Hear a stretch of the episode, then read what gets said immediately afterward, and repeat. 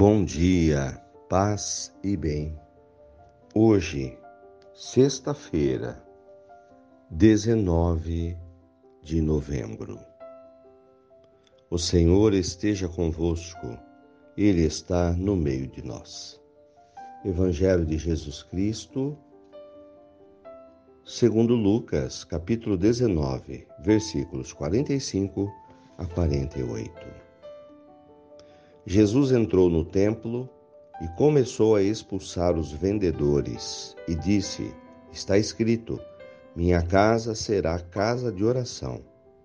No entanto, vós fizestes dela um antro de ladrões. Jesus ensinava todos os dias no templo. Os sacerdotes, os mestres da lei, os notáveis do povo procuravam um modo de matá-lo mas não sabiam o que fazer, porque o povo todo ficava fascinado quando ouvia Jesus falar. Palavras da salvação. Glória a vós, Senhor. Irmãos de fé. Seria a fé também um produto a ser vendido, a ser rotulado, Igual existem os produtos que precisamos no dia a dia. Se você precisa de um produto para lavar louça, então você vai ao mercado e lá existem diversas marcas, diversos rótulos. E você escolhe qual produto você quer. Aquele que você se identifica melhor. Muitas vezes pelo preço tudo é rotulado. Existem diversas empresas que produzem os diversos produtos que nós usamos todos os dias. Para roupa, você encontra etiquetas diferentes, desta ou daquela marca, mais barato, mais caro. Tudo é vendido na sociedade onde nós vivemos. Seria a fé também um produto a ser vendido? Seria a igreja o templo desse produto? Mas qual é o produto por trás da fé? Não é um produto, não pode ser um produto. Porque por detrás da fé existe Deus, o Senhor. O templo, a igreja, é um símbolo do lugar onde Deus habita, ou pelo menos onde deveria habitar. É assim que Jesus via a igreja do seu tempo, da sua época, da sua religião, o judaísmo. E para a igreja ele ia para rezar, para ensinar a Bíblia. E as pessoas ficavam fascinadas com os seus ensinamentos. Mas Jesus exercia dentro da fé também o profetismo, que é uma maneira de viver a fé, ser profeta. O que todo cristão recebe também quando é batizado. Uma das suas missões é viver a fé de maneira profética. É aquela que nos faz estar atentos à sociedade onde vivemos, denunciando a maldade, a injustiça e anunciando a verdade, anunciando Deus.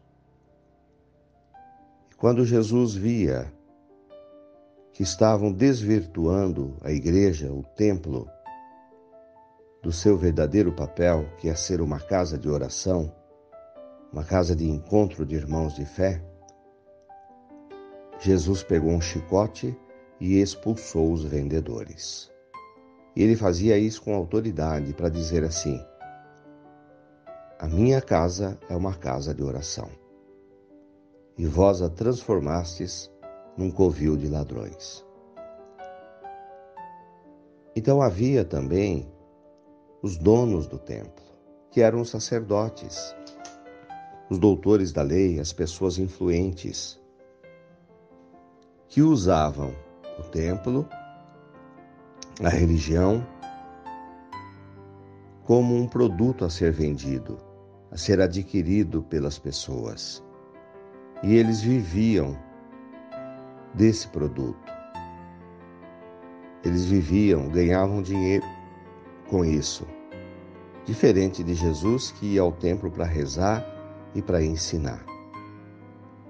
Mas Jesus, percebendo a exploração, denuncia como profeta. E eles procuravam como matá-lo, mas não encontravam uma maneira, porque Jesus era querido. Essa será uma das razões pelas quais Jesus será preso.